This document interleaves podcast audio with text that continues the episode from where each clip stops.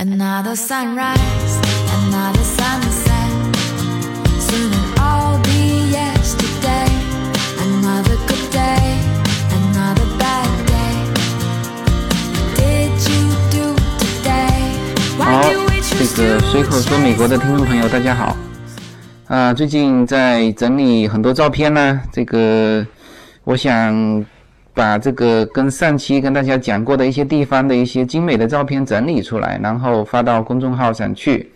那这个也是需要时间的，那这个近期呢就会慢慢的发。OK，这一期的话题是这个出国了，到底混不混华人圈？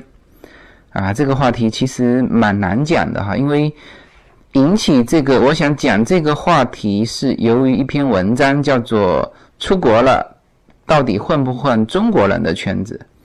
那这篇文章实际上这个题目是有争议的，那内容倒是还好。它是由于什么引起的呢？那他说的是就中国人的那些社团的圈子啊，就是跟我今天讲的华人圈是有不同的。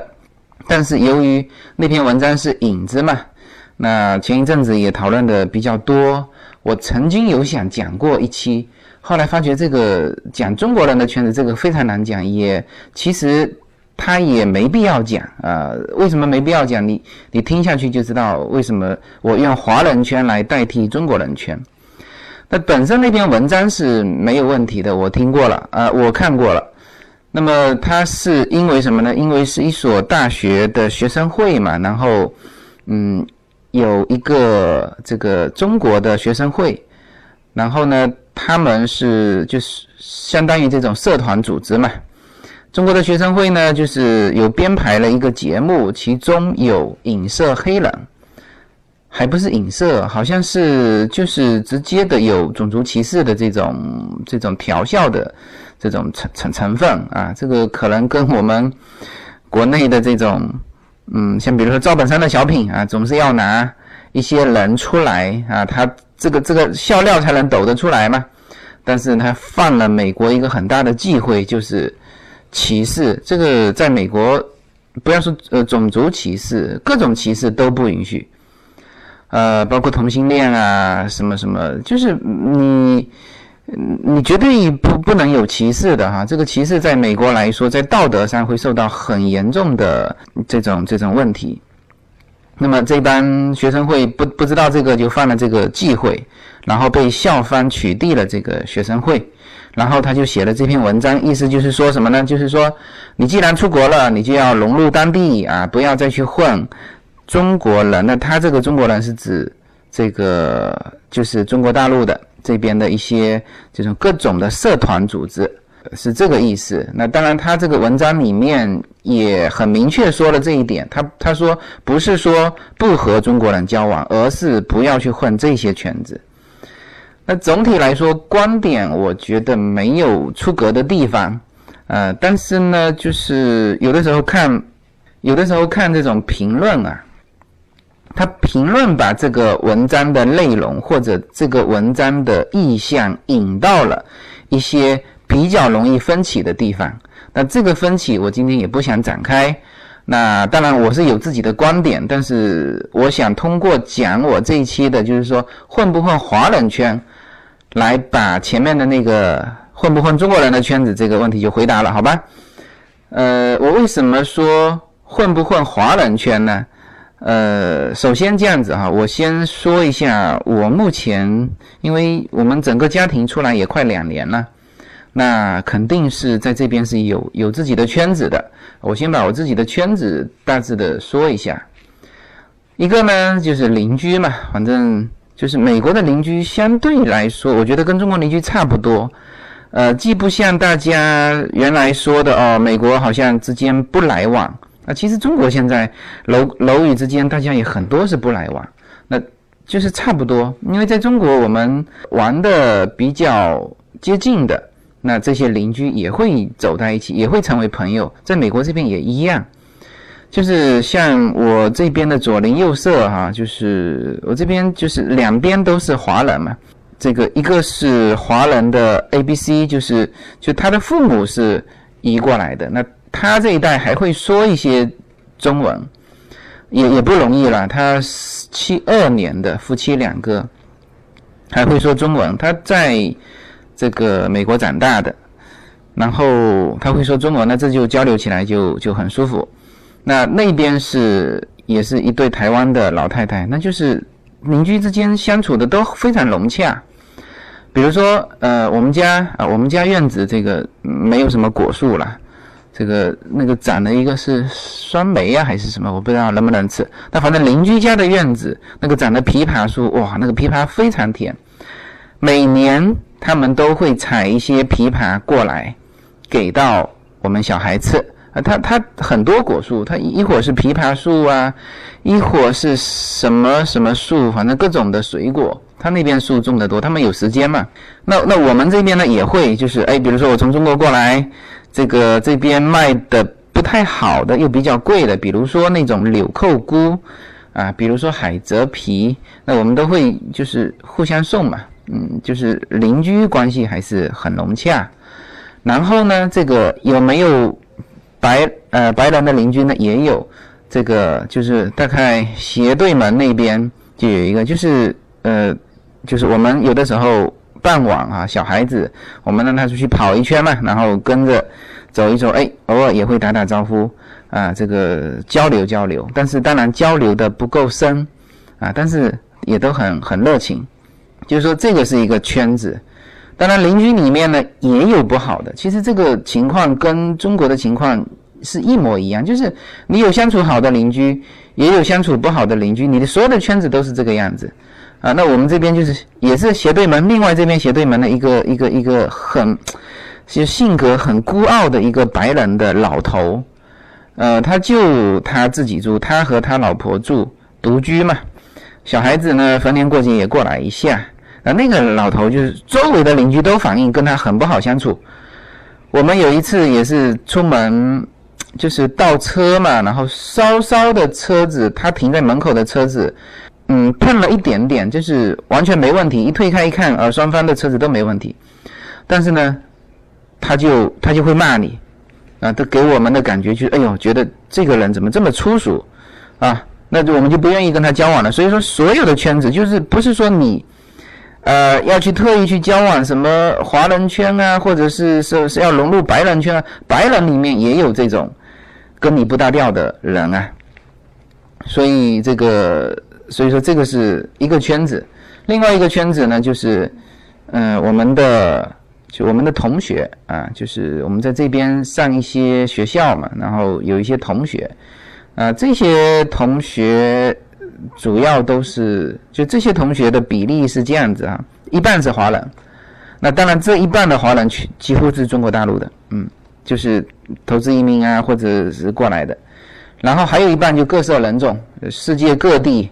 呃，以各种方式到美国来的，啊，这些，那当然就就很突兀了。这个中国大陆的同学就就在这一群里面就非常突。为什么？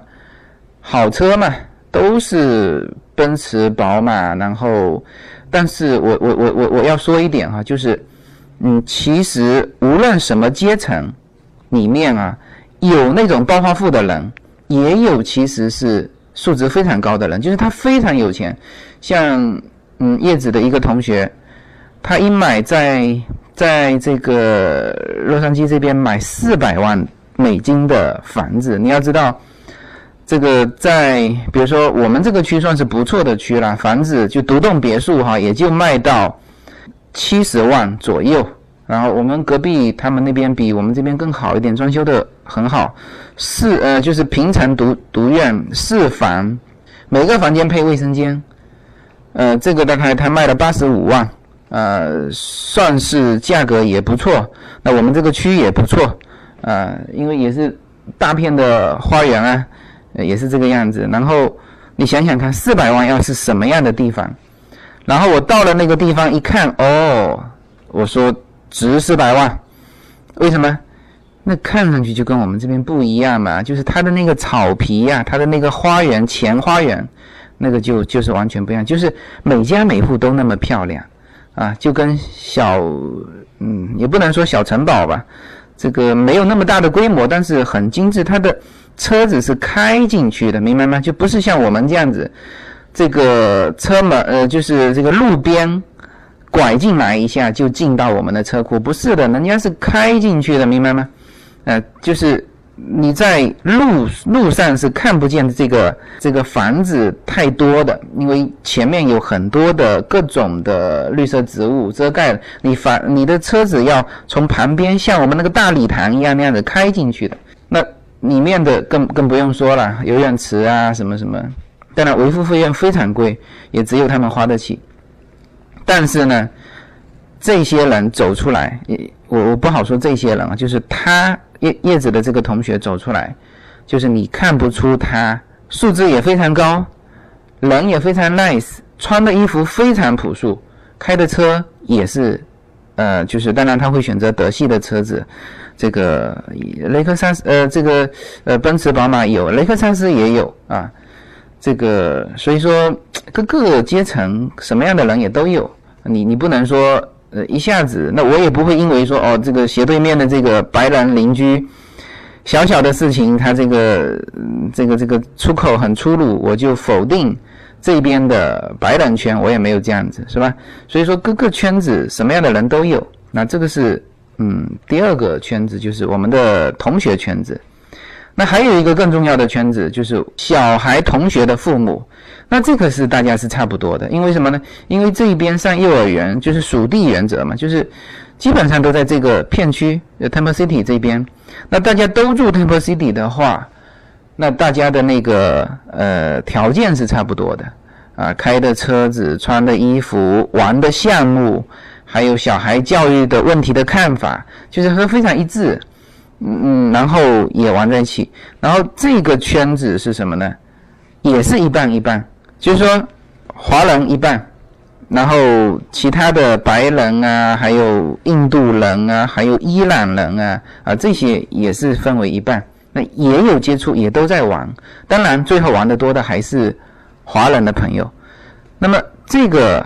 这个的华人的一半就和什么？就和我自己同学那个华人的一半就截然相反。因为什么？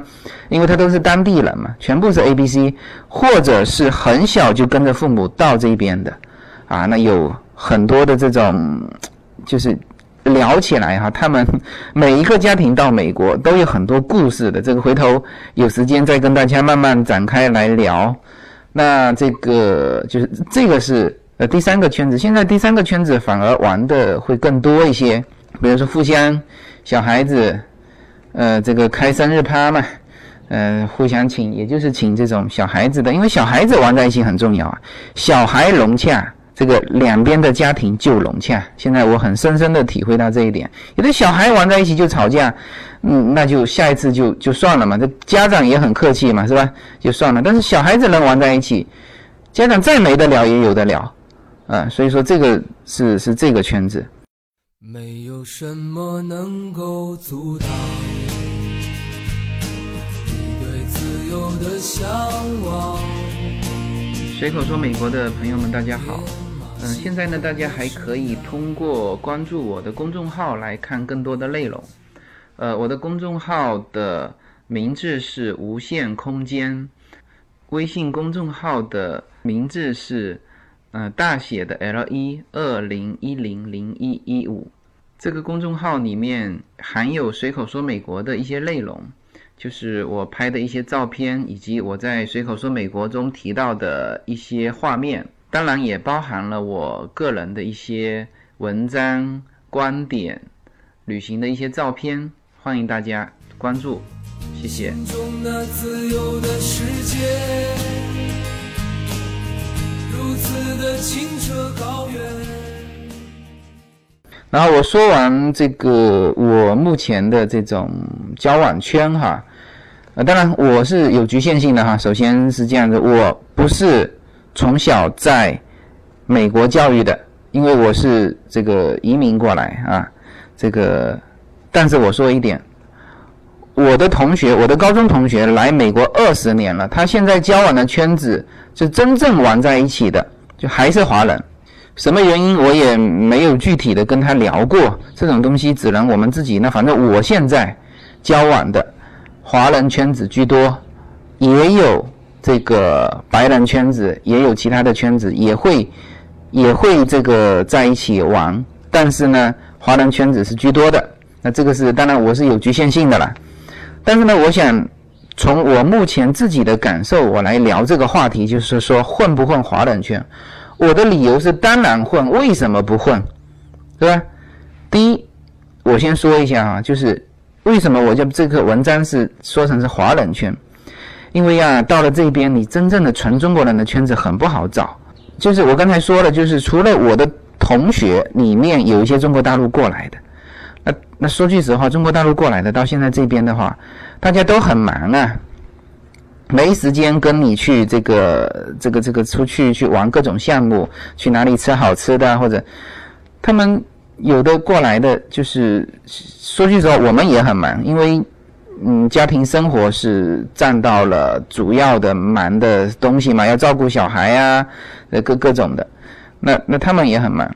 那么玩的更多的还是什么？还是华人圈？华人圈这里面有，呃，基本上就是小孩的这个家长，呃，大部分是一点一点五代，就是不是第一代。也不是纯粹的第二代，第二代我是指在美国出生的哈，他们有的在中国待到十岁，有的很小的呢，五五六岁就过来了，大部分是这种人，这种人玩起来就很亲切啊，就是语言交流没有问题，因为你说话不是说你就语言没问题，你有的时候你比如说幽默啊，你要知道那种语境啊，你整天看的资讯。和别人看的资讯是不一样的，然后每个人大脑所能容纳的信息，每天容纳的信息也是有限的嘛。你不可能所有东西都懂啊！你就你你又精通华人圈，又精通白人圈。我回头再再细拆这个白人圈，它其实白人圈不是普通，你看到白人就是白人，不是的，它有很多很多的自己的圈子呀。所以这个就是我说为什么我不说是中国人的圈子，其实一到这边。能够讲中文，大家就很容易混在一起，就是你也很难找纯粹中国大陆。我我到目前为止，我这边所有的同学哈，呃，所有的这个朋友，真正玩的朋友，只有一个是中国大陆，还是叶子的同学，从中国大陆过来的，其他的全部是一点五代的当地的这个，你也不能说他是华南圈子，反正到了这边都是。都是美国人，就是没有人区分说哦你是哪里哪里的人，到了这边就理所应当的就是大家都是美国人，所以也就没有这个分别心了啊，这是第一个。第二呢，我是感觉，嗯，为什么不混呢？其实我在这边所接触到的所有的，不管是邻居还是同学，华人到目前为止没有发生一起。一件哪怕很小的不愉快的事情，但是跟白人我有啊，所以我觉得至少洛杉矶吧，呃，华人是非常非常 nice 的，呃，包括了中国大陆过来的素质都是非常高的，嗯，没有大家所想象的那种的中国大陆人。OK，那么当地人呢有一个好处，就是可以干嘛？可以让你。更快的去融入当地，比如说，呃，哪里买东西啊？这个什么东西好啊？这是哪里东西又又打折啊？啊，或者是就是这些生活上的一些小窍门啊，熟悉程度当然是他们高了啊。还有什么呢？还有你的，你一到这边，你所有的这个周围配套，就是每一个人啊，后面起码站着五种人替你服务，什么呢？保险啊。地产啊，会计师啊，律师啊，银行金融啊，这些人你需要华人吧？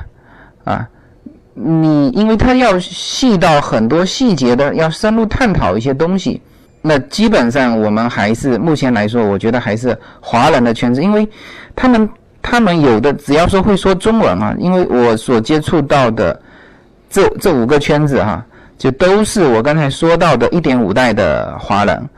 嗯，像我的那个会计师，嗯，我大概上周在那边喝茶喝了一个下午，是一个台湾人，呃，他到美国三十年了，他大概是年龄年龄我觉得应该是快接近五十岁，他应该是十几岁到到美国来的。那么在美国的电视台还有过他的这种讲座啊，这个介绍啊什么的，也是反正小有名气吧，当地小有名气。那么，嗯，我就应我我就会跟他探讨很多很深入的事情。我不是说不能跟白人探讨，也可以，但是其实有很多的很多的心理上的东西，我一说他就懂了，啊，然后他说什么我也懂。那你跟白人再去搞这个东西，我看还是华人比较比较的这个这个快嘛，交流起来快嘛，是吧？这个是我说。这个要混华人圈的这个第二点理由，然后呢，我想说的第三点是，嗯，其实作为我们第一代移民啊，你你不用刻意去融入白人圈，呃，这里面就谈到一个话题哈，就是我们对于我们中国人来说，好像长的那个白种人都是都是白种人，都是一种的，其实他们分好多呀，我们这边就有一些。看上去像白人的，实际上是哪什么人啊？哎，连欧洲人都不是，是墨西哥人。就是墨西哥分两种，一种叫白墨，一种叫黑墨嘛。黑墨当然一看就就知道了，那种棕色的啊，那就是这个这个这个墨西哥人。但是有一种人走出来，他跟白人在我们亚洲人看来是没区别的，就像呃别人看我们亚洲人可能也分不出来，那但是我们自己一看就分出来了。他们是是墨西哥人，是白墨，然后白墨它的种族是自然融合形成的一个种族，不是说呃像澳洲那种哦，你其实是斯拉夫人或者是日耳曼人到了澳洲定居，但是你一看就是日耳曼人或者是是是犹太人，不是的，他就是墨西哥人，就是他融合完就形成南美的那种那种那种白皮肤的那种种族，然后这一部分人。的这个条件，其实现在还不如华人，就是各个方面都不如，经济条件啊，在当地的成就啊，那说白了，他就是个墨西哥人。啊，只是长了一张白色的脸，还是你看不出来的白色的脸。那欧洲也一样啊，好像哎，这个是纯种欧洲人嘛，过来，其实欧洲人家还分分什么？日耳曼人嘛，这个。英国的雅各鲁萨克逊人，啊，还有斯拉夫东欧这一边的斯拉夫人，还有犹太人，还有什么吉普赛人？就是你你想混这个白人圈，不是那么好混的，你混不进去的。给你三十年时间，你都混不进去。就像高晓松说的，你去纽约，人家一说姓什么，你就要知道了解他的家族背景，你才有的聊啊，否则人家跟你聊什么？人家跟你一说这个姓啊，他是姓什么的，你没反应，人家第二次就不带你玩了。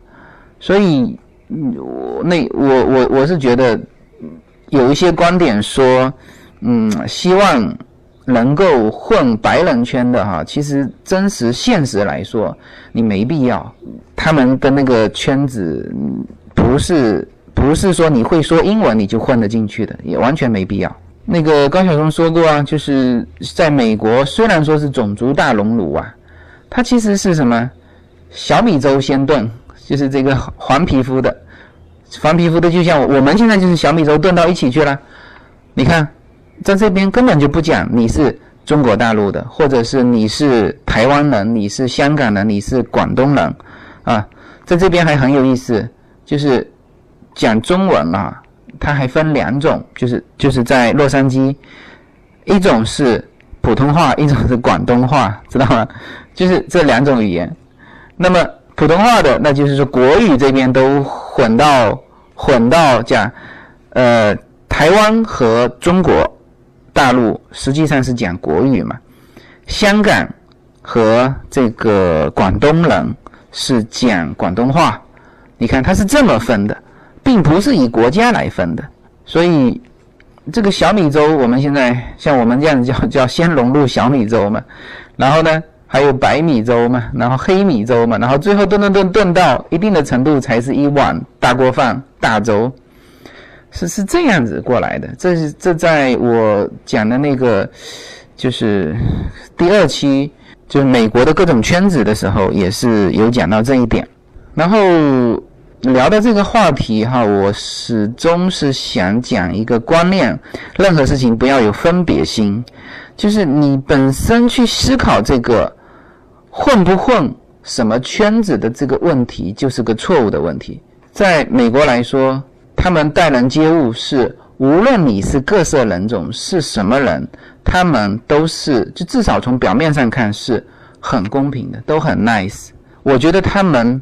就是特别是在洛杉矶，因为各色人种太多了，就是有事情就说事情，不要去考虑交往的这个人后面的什么这种背景，这个这个分别心是没必要有的。就像我们目前在中国，大家其实到了，比如说到了上海，你还去问说哦你是哪里人哪里人？到了上海你就你就是这个大城市里面你就混到一起去了嘛。没有没有人会去说，呃，你是哪里来的？比如说哪一个省，哪一个省，他还是哪一个村，哪一个乡的？你要问问这么清楚吗？也要去区分这个吗？现在就是这样，就是全世界就是这个样子，就是只要你的观念和你的玩的东西大家合拍，其实什么种族什么那个是不重要的。你奥巴马还是黑人呢？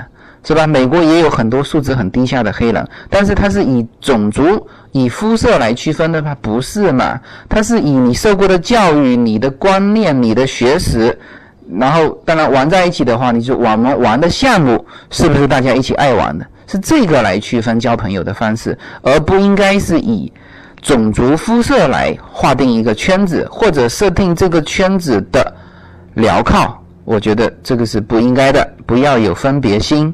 当然，现在中国啊也强大的非常快嘛。像他们就是美国当地人，其实他们很想混中国圈啊，知道吗？就他们很想混中国大陆人的圈子啊。为什么？中国大陆人有钱啊，而且现在是什么？有热钱，就是往外投的这个这个钱嘛。我看这边那天，嗯，叶子还和呃我。优娜的钢琴老师还在这边聊，呃，就是他钢琴老师的小孩也在上学嘛，然后他们会聊一些小孩教育的问题，然后说我们这边，嗯，洛杉矶还有什么，还专门上中文学校，他这个中文学校呢，为了宣传自己中文多好，居然是什么？就是全中文教学，跟老师说话什么什么全部是中文，就是不说英文，在整个学校里面不说英文。那这种学校也很热门哦，很多学生上啊。这就像我们国内的，就是说这纯英文学校，因为你在家里都是中文嘛，那进去是英文。那在这边也是家里都是英文嘛，然后呢，这学校全部是中文，他愿愿这样子来培养中文。然后说起来的时候，这个呃，因为他们探讨这个话题的时候，之前是有小孩教育，他担心。小孩子成长之后，中文给给落下了，但是反正聊起来到最后都觉得也没必要。我们在家里就讲中文啊，然后进去又讲中文，那回头英文反而在美国英文没学好，这个是非常不应该的。但是我就讲这一点是什么呢？就是现在的美国，或者说在美国的各种阶层的人嘛，因为在美国也很多。很多人嘛，也有犹太人，也有什么人，我们不好讲。呃，说一个是美国人就就统一代表了，就是反正有人是极其想混华人圈的，特别他所谓的华人就是中国大陆。哎，这个时候要特指了，就是不是华人啊，台湾现在不行了，香港就那样，然后呢就是中国大陆了。为什么？他们就觉得中国还是有非常巨大的上升空间，而且中国商机无限。如果有一口流利的中文，那就会多了，人生今后会多了很多机会。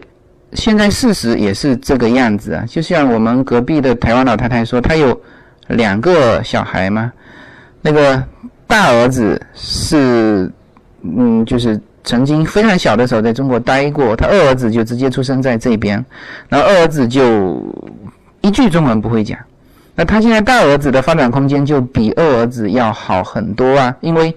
双语嘛，特别是要会讲中文。像我上周和我的那个会计师聊一些话题，他就很愿意跟我聊啊。为什么？我对中国熟悉了解啊。他有一个朋友在这个美国这边有一个项目嘛，有一个开发的项目，然后嗯，他是有三分之一的款是需要往外筹的嘛，然后他那个金额也比较大，大概一亿多美金嘛，就是他就觉得哎呀，就是。硬是这种项目去筹钱，在美国筹就很困难，他就想把它做成 EB5 的这个投资移民的项目，去报批，报批完从中国拿这个钱，就是他反正金额，他这个投资项目也比较大嘛，然后，嗯，如果说批下来，他说批下来是没有问题，呃，当地肯定会批的嘛。然后呢，他就是在研究那个案子，就是怎么样做成一个让中国投资移民觉得 OK 的，能够迅速从中国筹集这部分资金的这种案子。然后他这个会计师，我的会计师是个台湾人嘛，他对中国大陆是一知半解。然后哎，正好在那边呢，我就给他指点了，我说你这个案子。首先，你当然案子可靠，这个没有问题。但是呢，作为 EB5 的人来说，他最重要的第二点就是我如何把这个钱回收嘛，是吧？我可以不要利息，但是你的钱你五年之内要还给我啊，或者什么时候还给我？他的那个案子就没有针对这一点进行一个说明，或者是没考虑到这一点，所以他那个案子要重新写。所以说我讲这个就是说什么呢？就是其实。真的是不用有分别心，别人还想混进我们的圈子呢。当然，我讲这个话又有分别心了哈，就是反正随遇而安，随缘来认识人，这个是最主要的。嗯，最后我想讲什么呢？讲这个，我们其实作为中国人啊，也很不容易。现在有了这个自由开放的这个空间来给我们。因为之前你要走出来，那个是要费很多很多周折，就是就早期的也是叫做移民血泪史嘛。那现在我们移民相对来说好了很多了，那么也很感谢这个时代能够给到我们这种机会，让我们走出来。走出来呢，人生有限嘛，世界这么大，其实没必要去思考一些不重要的问题啊，混混这个圈子啊，混那个圈子啊。真正的哈，就是你就是要你既然出来了，你就要玩遍世界，而不是说啊，我出国了，我混什么圈子？你不用混圈子，你出来了，你就要玩遍世界。世界这么大，是不是？每一个人认识都是缘分啊，也不必去考虑人家的背景。这个这种思维方式就是，呃，我觉得是过时的方式，不是现代的。大大世界观格局的一个思维方式，所以我的观点是，出国了，不是说我们混不混华人圈，我们不要去考虑混还是不混华人圈，我们认识什么样的人，能够和他性格相合、兴趣相投啊，能够玩在一起，这个就是我们的缘分，这就是我们的好朋友。好，这期呢就到这里，谢谢大家。